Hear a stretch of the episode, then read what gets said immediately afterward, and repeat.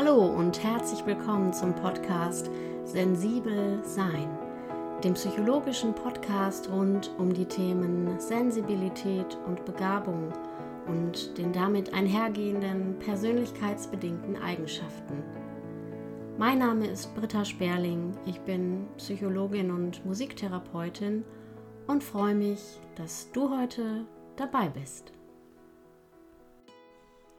Liebe Zuhörer, liebe Zuhörerinnen, in der letzten Folge habe ich sehr viel über Selbstregulation gesprochen. Wir haben uns angeschaut, welche großen Säulen oder welche Eckpfeiler im ja authentisch werden oder im Integrieren in den Alltag deiner Veranlagung zentral sein können. Ein großer Punkt war auch die Stressregulation. Und ein bisschen habe ich schon über Achtsamkeit gesprochen und wir haben geschaut, wie all diese Elemente zusammenfließen können, um einen Umgang mit deiner sensitiven oder hochsensitiven Veranlagung in den Alltag zu integrieren. Heute freue ich mich sehr, denn ich habe ähm, passend zu diesem Thema als Überleitung sozusagen und um es etwas greifbarer zu machen, wie das konkret aussehen kann, einen ganz tollen Gast heute hier in der Folge. Katrin Soest ist da. Sie ist Buchautorin. Der ein oder andere von euch hat bestimmt ein Buch von ihrem Regal stehen und ähm, sie arbeitet auch als Coach, als achtsamer Coach und ist im Bereich Natur und besonders im Wald, kann ich sagen, beheimatet.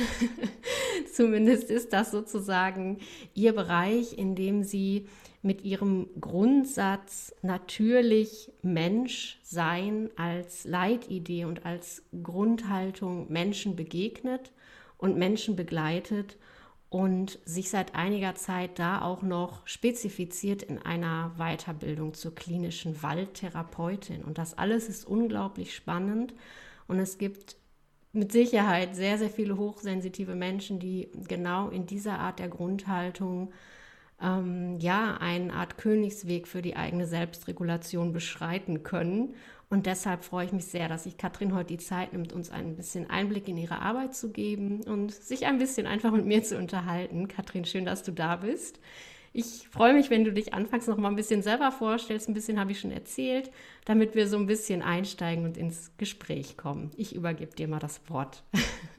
Ja, danke, Britta. Danke erstmal für die Einladung in deinen Podcast. Ich freue mich sehr, hier zu sein und auch danke für die einleitenden Worte. Ja, du hast schon was zu mir gesagt. Mich selber vorstellen, das ist ja immer so die Königsdisziplin. Gerade wenn es darum geht, sich ähm, kurz zu fassen und das auf den Punkt zu bringen. Ähm, ich möchte gerne noch hinzufügen, dass ich Mutter von zwei Töchtern bin.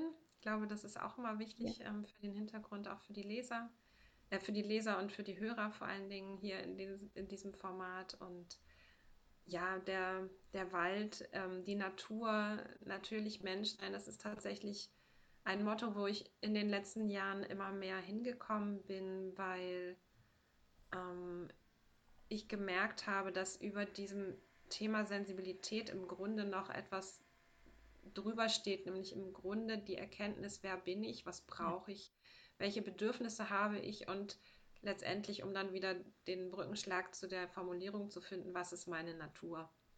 Also etwas, was letztendlich allen Menschen innewohnt, was für alle Menschen vielleicht an einem gewissen Punkt des Lebens die große Frage ist oder der, der sie auch nachgehen möchten, aber vielleicht für hochsensitive Menschen ja in einem etwas anderen Zusammenhang, vielleicht etwas früher, vielleicht in, etwas intensiver, aber im Grunde ist es ja wirklich was sehr Fundamentales, was alle Menschen betrifft. Oder wie würdest du das sehen? Also, ähm, jetzt sind da zwei Dinge, die in meinem Kopf sind. Einmal natürlich die Sensibilität. Ähm, mein aktuellstes Buch, ähm, Wer stärker fühlt, hat mehr vom Leben. Da bin ich ja tatsächlich auch etwas hochgegangen, äh, äh etwas weggegangen von der Betrachtung ähm, Hochsensibilität hin zu einer ganzheitlicheren Betrachtung. Mhm. Und das andere ist natürlich ähm, die Natur an sich. Also jeder ist ein Stück sensibel, das, das, das noch zu dem einen. Und jeder ist auf seine Art sensibel und Sensibilität ist auch nichts in dem Sinne, was jetzt immer feststeht. Natürlich hat mhm. jemand eine Veranlagung mitgebracht, ähm, aber es ist immer biografisch was dazu kommt. Und dann gibt es auch Tagesformen. Ne? Also jeder der, jeder, der Mensch ist, der sich in unterschiedlichen Phasen seines Lebens erlebt hat, der weiß, dass er nicht immer gleich belastbar ist. Ja. Also das heißt, Reizschwellen und, und die Überschreitung von Grenzen, ähm, das kennt jeder. Und da möchte ich kurz anknüpfen an das, was du gesagt hast. Die Hochsensiblen sind da eben schneller dran, gerade in einer Zeit, wo es um Leistung, um Schnelligkeit, um Komplexität geht, um immer mehr Möglichkeiten, um ganz viele Reize, die auf uns einströmen. Ähm, und jüngst ja auch noch ein Jahr, was hinter uns liegt, was ja sehr speziell war und uns alle im Grunde in eine ganz neue Lebenssituation katapultiert hat. Das ist das eine. Und das andere ist, und auch das hängt letztendlich mit dem letzten Jahr massiv zusammen und hat aber auch vorher schon angefangen, ähm, ist der Bezug zur Natur. Was tun wir eigentlich, wenn uns äh, Unterhaltung und Konsum, äh, man könnte auch sagen, die Flucht vor äh, vielleicht dem Selbst nicht mehr zur Verfügung stehen, ja. dann fangen wir an, rauszugehen in die Natur. Ja. Ist also auch, viele, äh, ja. auch nicht. also da ist dann, dann vielleicht der mediale Konsum irgendwann ein Problem. Ähm, um, um sich andere Welten zu erschließen. Aber ganz, ganz viele Menschen gehen wieder raus. Ja, das konnte, kann man, konnte man, kann man immer noch wirklich ähm, massiv beobachten, auf jeden Fall. Und sie kommen dann dort auf eine ganz besondere Art in Kontakt mit sich selbst. Sie können sich selbst auf eine andere Art begegnen. Kann man das so sagen? Ja, also aus meiner Erfahrung und aus, also mit mir selber, aber eben auch mit den Menschen, die ich bisher in der Natur begleiten durfte, auf jeden Fall.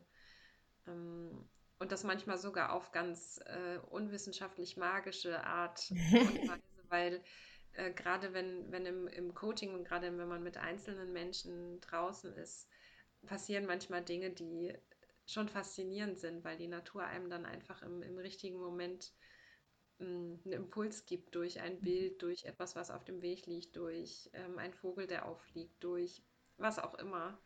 Äh, man kann sich einfach auch Elemente in der Natur suchen, die einen ansprechen und dann schauen, was das, was man dort entdeckt hat, mit der eigenen Situation zu tun hat und so weiter. Also es gibt ganz viele Anknüpfungspunkte. Im Grunde ist dann nicht mehr nur die Zweierbeziehung da zwischen Coach und Klient, sondern die Natur ist auch noch da. Und wenn es dann in Richtung Waldbaden oder eben auch ähm, Waldtherapie geht, dann ist quasi, es ist ein Dreiergespann. Ja, es ist kein ja. Zweiergespann mehr, sondern es ist ein Dreiergespann.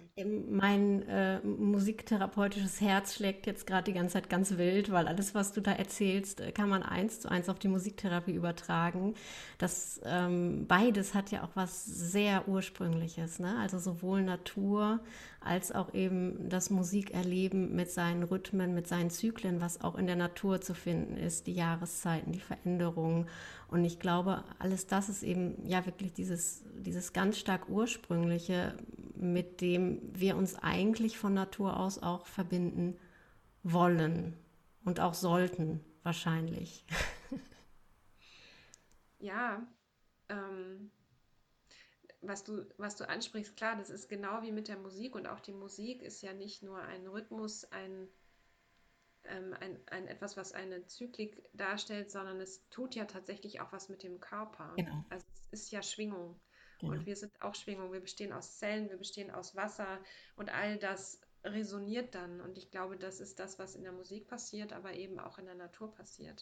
Das heißt, das große oder die große Ressource ist wirklich das Fühlen, auch in dem Moment dieser Arbeit. Ja, das kenne ich von ganz vielen Klienten, mit denen ich reine Gespräche führe, die mir auch immer wieder spielen, ja, ich habe das alles schon verstanden, so wie das mit dem Stress und so, ne? Aber ich fühle es halt nicht.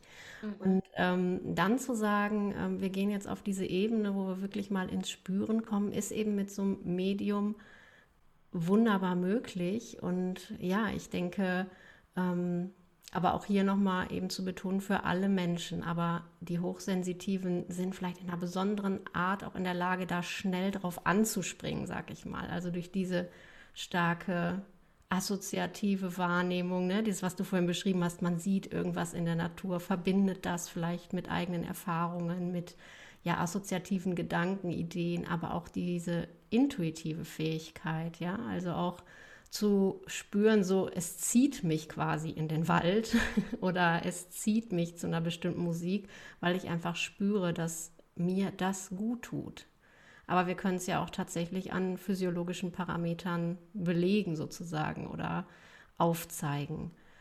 Auch da hast du bestimmt noch mal viel, viel mehr Wissen als ich, wenn du jetzt äh, vielleicht auch ein bisschen uns Einblicke gibst, was eigentlich eine klinische Waldtherapeutin genau auszeichnet und uns so ein bisschen was erzählst über die, ja, über die physiologischen Prozesse tatsächlich, die sich da beschreiben lassen.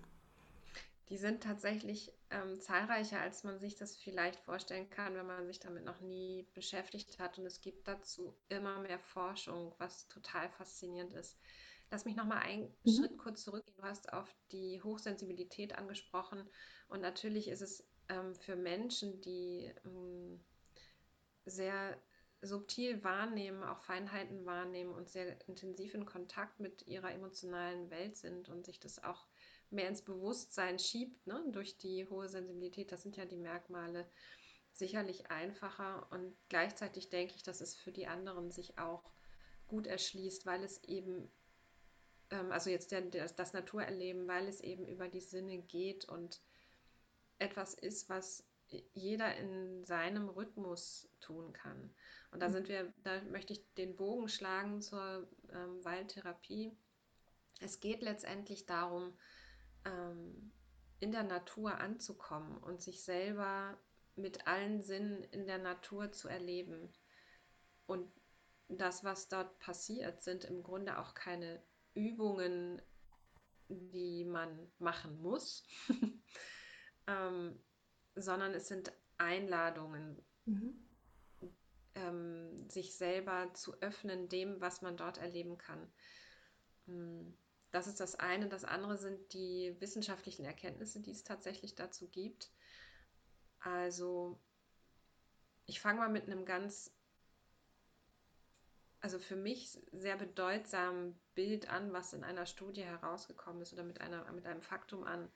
Es gibt ähm, eine Studie, die mit Patienten der gleichen Krankheit, ich weiß nicht mehr, was es war, im Genesungsprozess gemacht mhm. wurden. Ähm, und zwar mit Bildern äh, von der Natur an der Wand oder eben anderen ähm, abstrakten Bildern an der Wand oder eben auch der Möglichkeit, aus dem Krankenhauszimmer in die Natur zu gucken. Ähm, und es ist tatsächlich so, dass diese Patienten, die das Grün der Natur vor Augen hatten, weniger Schmerzmittel brauchten und schneller genesen sind. Ja, sehr beeindruckend. Das ähm, finde ich sehr beeindruckend, um einfach mal den Einstieg zu schaffen. Aber es ist tatsächlich so, dass ähm, die, die, also wir wissen ja von, von diesem Förster, der so allbekannt ist und doch heiß diskutiert wird, der Peter Wohleben, dass ähm, Bäume und Pflanzen auch miteinander kommunizieren. Ja, ah, okay. Heißt nochmal der, der, der, Titel? Der hat ein Buch auch geschrieben, ne? Ähm, ja, ähm, das geheime Leben der Bäume. Ja, genau, danke. Ähm, ich es gibt inzwischen ja mehrere Bücher, viele Bücher, auch nicht nur von Peter Wohnleben, sondern das Thema ist ja groß angekommen, auch in der Buchszene. Ja. Mm, aber wir wissen ja inzwischen auch, wie sie kommunizieren. Sie kommunizieren eben nicht über Sprache wie, wie wir, dass man das hören könnte, sondern sie kommunizieren über Duftstoffe. Und ähm, Terpene, die ausgesondert werden und in der Waldatmosphäre einfach zu finden sind. Jeder Baum hat andere und diese Terpene, die wirken auf uns. Wenn man sich mal vorstellt, dass der Mensch in der Menschheitsgeschichte über 99 Prozent der Zeit quasi naturnah oder in der Natur gelebt hat, dann kann man sich vielleicht auch vorstellen, dass wir im Grunde in dieses System eingebunden sind und auch gelernt haben, davon zu profitieren, weil auch der Mensch ist Natur, auch der Mensch unterliegt diesen evolutionären Mechanismen der, der Anpassung und des ähm, voneinander Profitierens, mhm. wenn man das mal im positiven Sinne sieht. Und das ist heute noch so. Und wenn wir uns eben in dieser Waldatmosphäre aufhalten, dann gibt es verschiedene Effekte. Zum einen wirkt es aufs Hormonsystem. Mhm. Also es ist tatsächlich so, dass ähm, die Stresshormone reguliert werden, runterreguliert werden.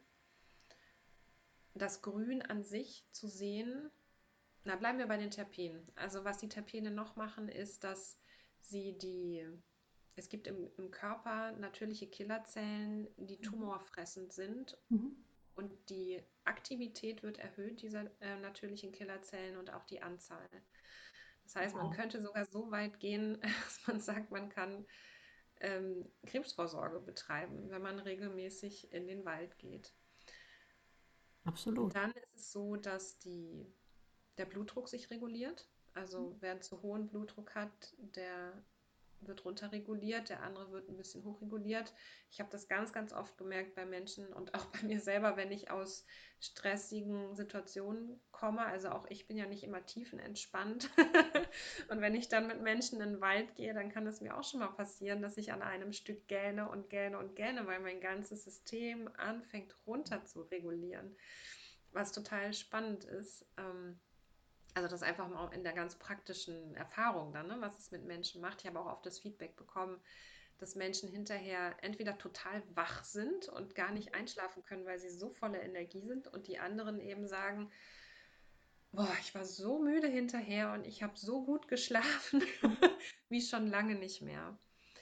Ähm, es ist so, dass die, diese, diese Aufnahme der Waldluft ähm, und der Terpene auch äh, antivirale, antibakterielle, antifungale Wirkung hat.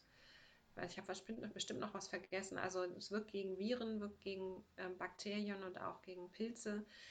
Es ist so, dass bestimmte Stoffe ähm, sogar die Rezeptoren in der Nase oder in den Atemwegen blockieren, wo sonst Viren andocken. Also Mhm. auch in dieser ganz aktuellen Phase äh, kann man sehen, wobei das ähm, bin mir immer nicht ganz sicher, welche Terpene dann wo wirken, aber es ist tatsächlich so, dass auch das möglich ist, mit Duftstoffen im Grunde äh, Vorsorge zu betreiben fürs Immunsystem. Und natürlich bewegt man sich an der frischen Luft. Wir sind jetzt nicht joggend oder schnell unterwegs, eher langsam beim, bei der Waldtherapie und beim Waldbaden. Mm. Und das hat natürlich auch Effekte. Und Ähm, genau, da sind wir ja auch gleich eigentlich schon bei dieser ganzen inneren Haltung oder der Ausrichtung der Sinne, sag ich mal, wo wir den Bogen zur ganzen Achtsamkeitslehre und Achtsamkeitshaltung dann auch haben. Ähm, wenn man jetzt eben mit einer bestimmten Fokussierung oder auch ja, einer bestimmten Bewusstheit das Ganze durchlebt, also den ganzen Waldaufenthalt, ähm, dann findet die Verarbeitung ja auch nochmal auf einer anderen Ebene, auf einer tieferen Ebene statt. Und ich fand es unglaublich eindrücklich, ähm, wie jetzt deutlich geworden ist aus deinen Schilderungen, dass es wirklich, wirklich um ja, Selbstregulation geht. Es gibt eigentlich keinen besseren Begriff dafür, denn das, was der Körper ja anstrebt von sich aus, von Natur aus, natürlich Menschsein, ist eine Homöostase, das heißt ein Gleichgewicht. Er möchte gesund sein und er möchte in seinem natürlichen Ursprung sein. Und ähm, das funktioniert eben bei allen tollen Achtsamkeits-Apps und die ich jetzt auch nicht schmälern möchte oder schlecht reden möchte, aber eigentlich auf so eine unkomplizierte und ja, natürliche Weise, indem man einfach rausgeht. ja, ja, das ist wirklich immer wieder faszinierend und auch gerade wenn, ähm, ich erzähle vielleicht auch mal aus meinem eigenen Erleben. Ich bin natürlich auch auf eine gewisse Art und Weise dahin gekommen, weil ich in meinem Das Beruf ähm, mit den, kannst du mich gut hören? Ja, ich kann dich hören. Weil ähm, ich in meinem Beruf mit Kindern und den Herausforderungen, die äh, dann aufgetaucht sind, auch durch schöne Erlebnisse, ja, auch durch zum Beispiel meine Bücher und all das, was drumherum passiert ist, ich auch an meine Grenzen gestoßen bin. Äh, und die Natur ganz, ganz viel mir zurückgegeben hat an Kraft, mir einen Raum gegeben hat, wo ich einfach sein konnte und im Zweifel auch heilen konnte. Und Und auch Erleben hat mich neugierig. Was denn? Gehalten werden. Das finde ich auch immer so einen Ja, ganz wichtigen, also gerade auch wenn man sich ja vielleicht auf einen Baumstamm legt oder sich an einen Baumstamm anlehnt, da ist ja wirklich ein, eine, ein tragendes Element, was auf keinen Fall nachgeben wird. Also es hält einen auf jeden Fall. Und ja, das ist ein unglaublicher psychologischer Effekt, ja. ja. Das ist tatsächlich auch, was ich sehr gerne mache. Es gibt ja immer die Zweifler, die dann sagen, muss ich dann auch einen Baum umarmen? ähm, das war so schön in meiner Ausbildung ähm, zum, zur Waldbahnkursleiterin war eine Sportmedizinerin dabei und die war auch kritisch, was, was dieses Element des Bäume umarmens anging, wobei das ja auch gar kein festes Element in dem Sinne ist. Es wird dem immer nur zugesprochen. Ne? Es ist immer so dieses, muss ich denn dann auch Bäume umarmen? Da sind wir wieder beim Thema Vorurteile. ja. Und ähm, die hat tatsächlich im Laufe der Ausbildung ähm, irgendwann tatsächlich von selber angefangen, Bäume zu umarmen. Und ich ja. fand das so bezeichnend, ähm, weil sie sagt, es ist so schön, eben dieses gehalten werden, wobei ich tatsächlich gar nicht immer so sehr umarme, sondern ich lehne mich auch eher an. Mhm. Also ich liebe ja, es, auch. mich mit dem Rücken an einen ja. Baum zu lehnen und mir im Grunde den Rücken stärken zu lassen. Ja, das finde ich großartig. Also egal ob im Sitzen, also ich habe ja auch schon viel auf Social Media von der einen Buche, wo ich eine Zeit lang sehr, sehr viel gesessen habe. Jetzt darf ich mir gerade durch Umzug einen neuen Sitzplatz suchen. Da habe ich auch schon sehr viel erzählt und ähm, in meinem Nature Journal geschrieben und auch gezeichnet. Und das ist einfach im Grunde wie ein Kurzurlaub. Also du ja. gehst vielleicht 20, 30 Minuten zu deinem Sitzspot, setzt dich 30, 40 Minuten hin. Also ich bin nun im November angefangen, das heißt, es war auch sehr kalt. Ich habe mich dann wirklich immer ganz, ganz warm angezogen. Dann geht das so 30, 40 Minuten ganz gut und dann gehst du wieder nach Hause und du hast das Gefühl, du warst in einer anderen Welt. Ja, also mich tankt es maximal auf. Ja. Ähm, ich, ich kenne im Grunde keine bessere Entspannungstechnik für mich. Ja, und gerade wenn so viel passiert, ich kenne auch viele Menschen, die sagen, also ich kann auch sitzend meditieren, ähm, aber viele sagen, ich brauche eigentlich Bewegung. Und nicht gerade jetzt, denke ich, wenn Menschen sowieso viel zu Hause sind und eigentlich sich danach sehnen, mal wieder etwas zu erleben und rauszukommen aus der eigenen Wohnung, ist das eine super Alternative, ähm, sich entspannt auf den Weg zu machen und dann draußen einen Platz zu finden, wo man sich wohlfühlt und so wie so ein zweites Zuhause dort entsteht. Und auch ähm, diese akustischen Welten, die man dort erlebt, ne? Also diese, ja. diese ähm, Vielfalt jetzt gerade auch wieder so im aufkommenden Frühjahr des Vogelgezwitschers, dann das, was knatscht und knirscht. Und ich bin persönlich auch so ein totaler Fan vom Barfußlaufen. Also sobald es irgendwie geht, Schuhe aus und vorher Barfußschuhe. und wie du das auch beschrieben hast, es ist dann wirklich, als würde man sich verbinden mit dem, was einen trägt und hält und wo man ursprünglich herkommt. Ja. Und viele, ähm, ja, eben gerade auch hochsensitive Menschen, die, sag ich mal, noch sehr gefangen sind in diesem Struggle auch aus, tja, ich ne-, mag ja immer diesen Begriff Selbstsabotage, also dieses Hamsterrad erleben, dieses sich selbst verlieren, sehr fern von sich selbst sein, von den eigenen Bedürfnissen. Die fragen sich jetzt vielleicht, ja, ich habe das mal probiert und äh, das ist nichts für mich oder ich bin dann so unruhig. Ich finde, das ist auch nochmal ein wichtiger Punkt, ähm, darauf hinzuweisen, dass es ähm, erfordert natürlich auch sowas wie Practice. Ne? Also man muss das einfach auch machen und üben und wirklich in den Alltag integrieren. Also es geht nicht darum, einmal im Monat sonntags mal eine Stunde spazieren zu gehen, sondern es ist ein Element, was aktiv in deine ganz alltägliche Stress- und Alltagsregulation eingebunden werden kann. Kann man das so sagen? Ja, wie im Grunde alles andere, was du für dich tun kannst, auch. Genau. Ähm, aber es ist gut, dass du das ansprichst. Es war ja auch in dem, in dem ähm, vorher schon angesprochen, bevor wir angefangen haben. Ähm, es geht natürlich, es gibt natürlich immer Menschen, für die auch der Aufenthalt in der Natur zum, zum Stress werden kann. Ja, weil man auch vieles eben spürt, ne? Vieles, äh, weil man dann eben auch sehr viel spürt, ja. Ja, das ist das eine. Also ich glaube, schwer belastete Menschen, ähm, bei denen gerade anfängt, sich sehr, sehr viel zu zeigen. Ne? Also traumatisierte. Menschen, wo Dinge hochkommen und so weiter. Ähm, bei denen ist es ja auch schon ähm, wichtig zu wissen, dass auch Achtsamkeit, äh, Achtsamkeitsmeditation und so weiter schwierig ist. Und auch da kann Absolut. es dann wahrscheinlich im Wald dazu kommen, dass die Belastung sich noch steigert, gerade wenn kein Austauschpartner da ist, der dann für die Regulation sorgt. Genau, diese Stellvertreterfunktion, ne, die dann selber nicht, ja.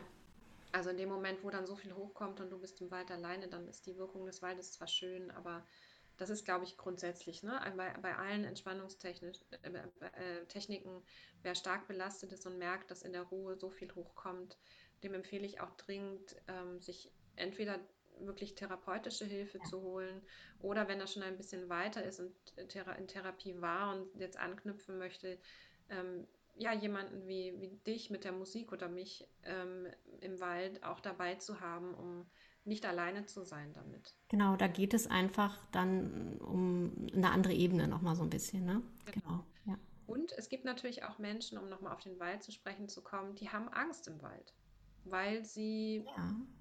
Angst vor Tieren haben, Angst vor Spinnen haben, Krabbeltiere und so weiter. Und auch da ist natürlich die, die Stressregulation dann kontraindiziert, ähm, ja. das, das funktioniert dann nicht gut. Ne? Also da müsste man dann erstmal die Angst vor dem ursprünglichen, vor der Natur abbauen, bevor das dann wieder entspannend wirkt. So. Ja. Und ähm, bei denen, wo die Angst vielleicht nicht so groß ist, ist es genau richtig, dann eben mit einem ähm, Naturführer oder Waldbaden oder Waldtherapie, äh, Waldtherapeuten reinzugehen in den Wald. Und bei anderen würde ich sagen, dann fängt man erstmal woanders an. Mhm. Also dann sorgt man auf anderen Wegen äh, für Entspannung. Es muss dann nicht der Wald sein.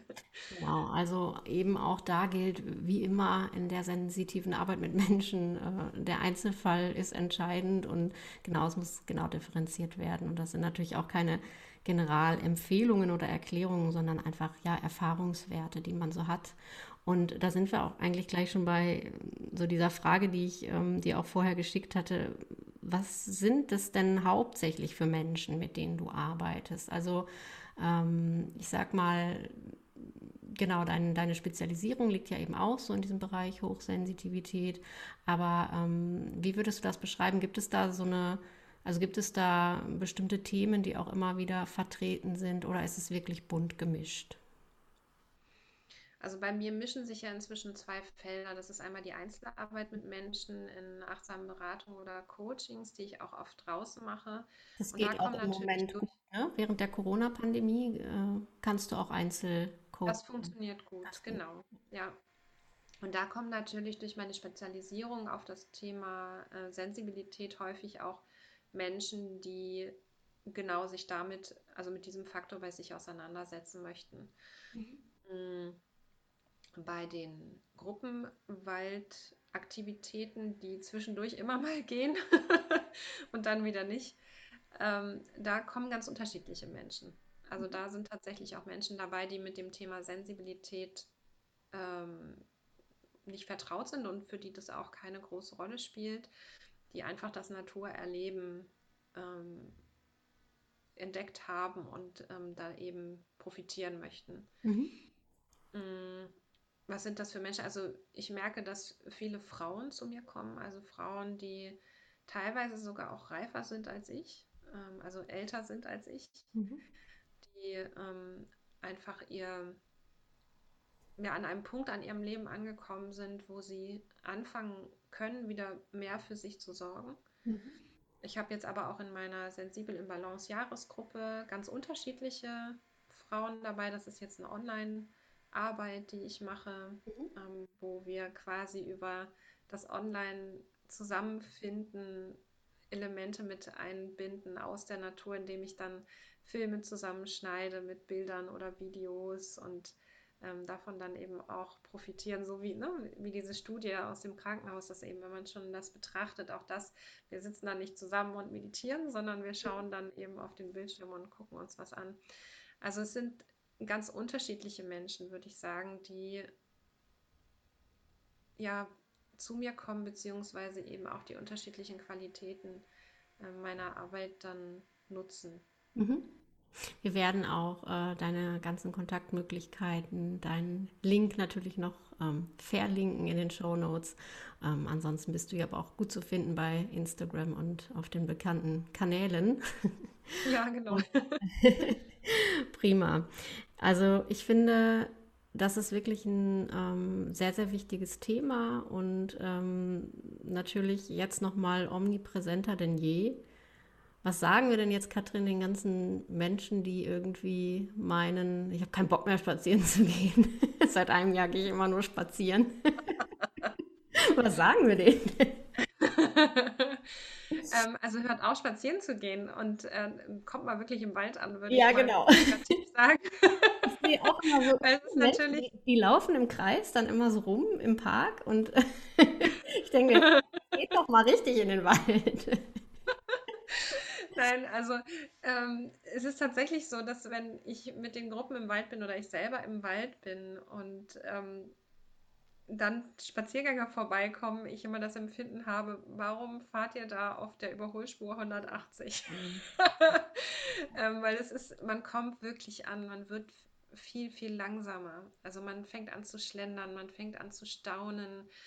Ähm, man guckt sich Sachen an, man setzt sich mal irgendwo hin. Also ich habe jetzt gerade am Wochenende ein Video gedreht von einem, also die Bäume sind ja im Moment zumindest hier im Norden noch alle ähm, kahl. Das kommt, mhm. weil es einfach so kalt draußen ist. Im Münsterland ist es schon sehr grün. Also. Ja. Ja. Also, also Birken und sowas kriegen hier inzwischen auch äh, ihre Blätter, aber wenn man jetzt in den Wald geht, die Buchen und auch gerade die Eichen, die sind ja auch immer spät dran, die sind noch nicht grün.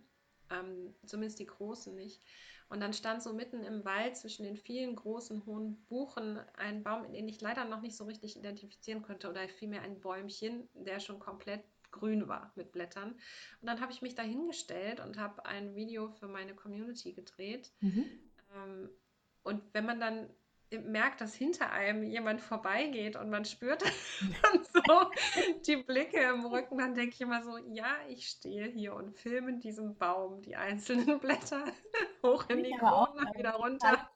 Also als aus Selbsterfahrungssicht. Ähm, ich kann mich auch erinnern, dass ich mich anfangs immer, äh, habe ich mir immer Plätze gesucht, wo mich bloß keiner sieht. Und dann habe ich irgendwann gedacht, komm, du kannst das eigentlich mal gut als äh, Training nutzen, ja, zu dir selbst zu stehen, zu deinen Bedürfnissen, sag ich mal. Und dann habe ich mich auch wirklich in, mitten in die Wege sozusagen gesetzt oder an den Rand der Wege, wo viel Verkehr war, viel Durchgangs-, Spaziergangsverkehr und auch einfach mal geübt auszuhalten, ja, dann geht vielleicht mal jemand an mir vorbei, der das komisch findet oder der irgendwie denkt, hm, was macht die denn da? Ne? Oder Stichwort Bäume umarmen.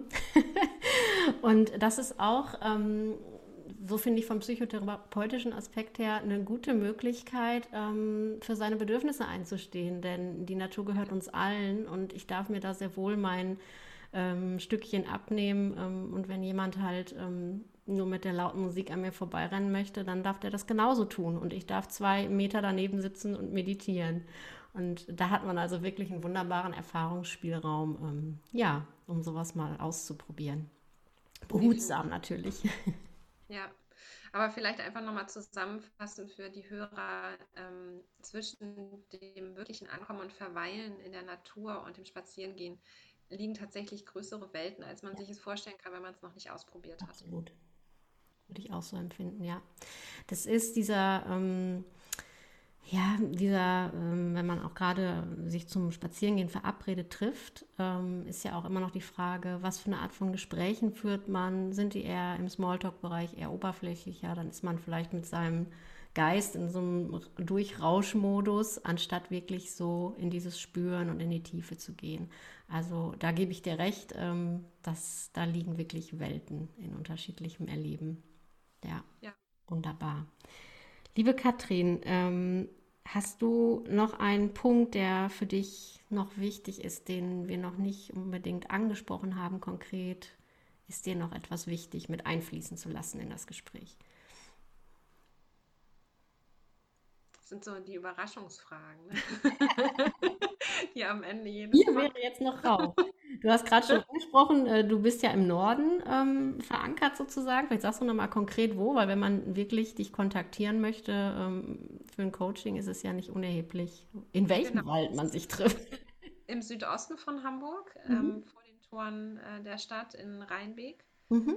Und äh, der Sachsenwald ist hier in der Nähe. Ein ganz äh, wunderschöner Wald mit altem Bestand, sehr durchmischt auch. Und ja, es ist einfach eine ganz schöne Ecke und für, für Hamburger und auch für die ganze Metropolregion gut zu erreichen. Ich mhm. habe auch manchmal Menschen, die von aus Hannover kommen oder ich hatte auch schon mal jemanden aus dem Süden, der dann angereist ist. Wow. Also Ja. ja.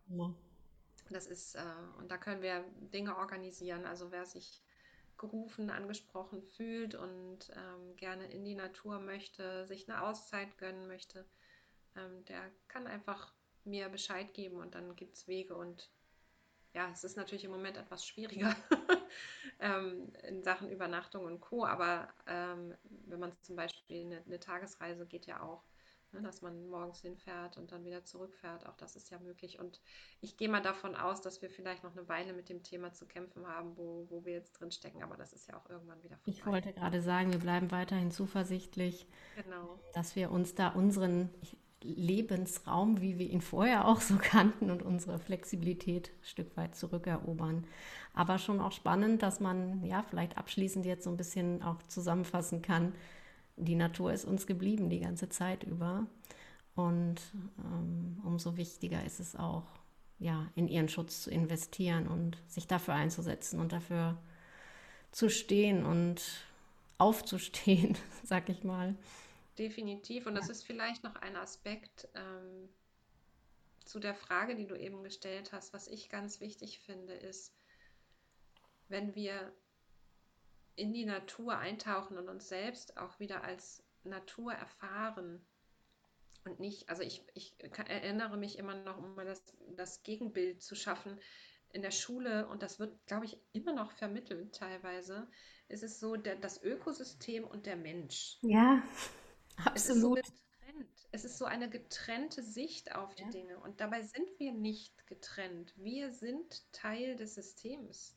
Absolut. Und wir dürfen uns der Verantwortung dessen, dass wir Teil dieses Systems sind, komplett bewusst sein. Und zwar in Bezug auf unser eigenes, in Anführungsstrichen, kleines Leben. Ja.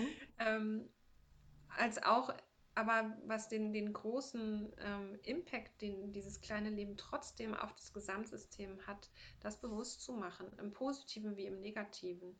Und da nicht daran zu verzweifeln oder wegzuschauen, sondern zu gucken, was kann ich denn tun für mich, für meinen Mikrokosmos, aber auch als, und da kann man ja auch in die alten Kulturen gucken, als, als Dank an die Natur, weil was nährt uns denn? Es ist das, was um uns herum ist. Mhm. Und die Frage ist, was machen wir damit? Ja, und das, das kommt wieder näher. Also was ich jetzt auch merke, ich bin jetzt gerade, ich starte gerade in einen neuen Lebensabschnitt und habe mich wohntechnisch verkleinert. Viele mhm. reden davon, sie möchten gerne groß leben, groß wohnen, Luxus. Ähm, für mich ist inzwischen Luxus, wenn ich mich auf die wesentlichen Dinge in meinem Leben reduzieren kann. Ich sage mal reduce to the max, ja, also reduzieren auf das Maximum nämlich des Wesentlichen und dessen, was mir wirklich wichtig ist.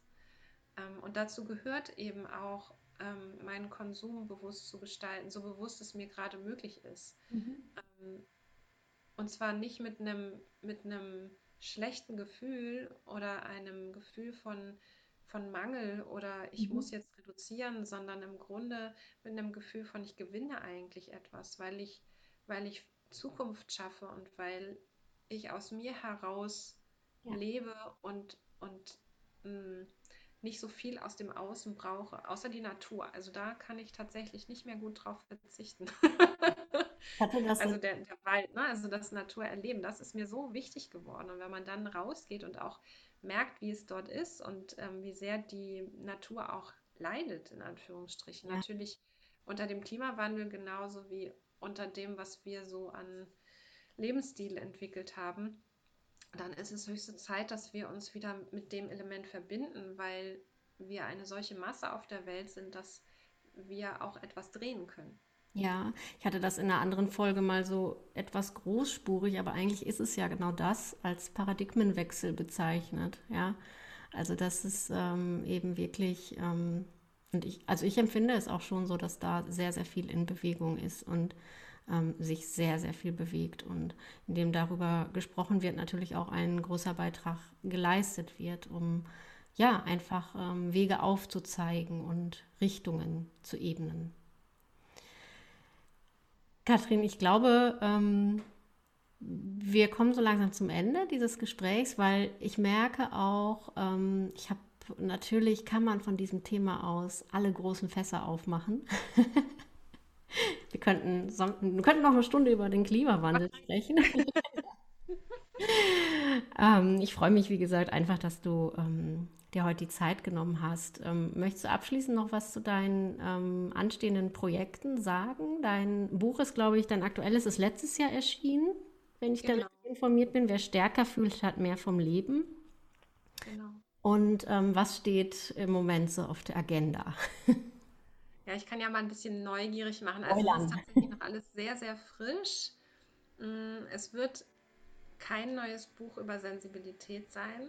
Mhm. Es wird in eine andere Richtung gehen äh, und ist entsprungen eben aus oder entspringt vielmehr ne, aus, aus der Naturerfahrung, die ich in den oder, oder den Naturerfahrungen, die ich in den letzten Monaten und Jahren gesammelt habe. Also es wird was Neues. Ähm, ich glaube, da können, können alle drauf gespannt sein und es entsteht gerade die Buchskizze. Also mhm. ist quasi noch ganz am Anfang, bevor die Verlage zuschlagen können. Das geht dann demnächst an meine Agentur und dann wird es eben den Verlagen gezeigt und dann ähm, kommt der Vertrag hoffentlich und dann geht's los. Dafür wünsche ich dir ganz, ganz viel Produktivität, viel Schaffenskraft und erstmal auch eine gute Neuverortung, Verwurzelung in deinem neuen Lebensumfeld. Und ja, wer mit Katrin Kontakt aufnehmen möchte oder wer sich jetzt angesprochen fühlt, zieht am besten gleich die Schuhe an und geht raus. Heute ist ja sowieso ein wunderschöner Tag, hier scheint die Sonne. Und vielen Dank fürs Zuhören. Ich sage bis zum nächsten Mal und ja, übergebe Katrin, glaube ich, das Schlusswort. Vielleicht ein, eine Quintessenz, liebe Katrin. Mach's gut und vielen Dank. Ich danke dir erstmal, Britta, für diesen schönen Podcast, dieses schöne Gespräch. Und ich wünsche einfach allen, die jetzt zugehört haben, den Mut und ähm, die Offenheit, sich auf den Weg zu machen, sich selber der eigenen Natur und auch der Natur um sie herum nochmal ganz neu zu begegnen. Das als Schlusswort.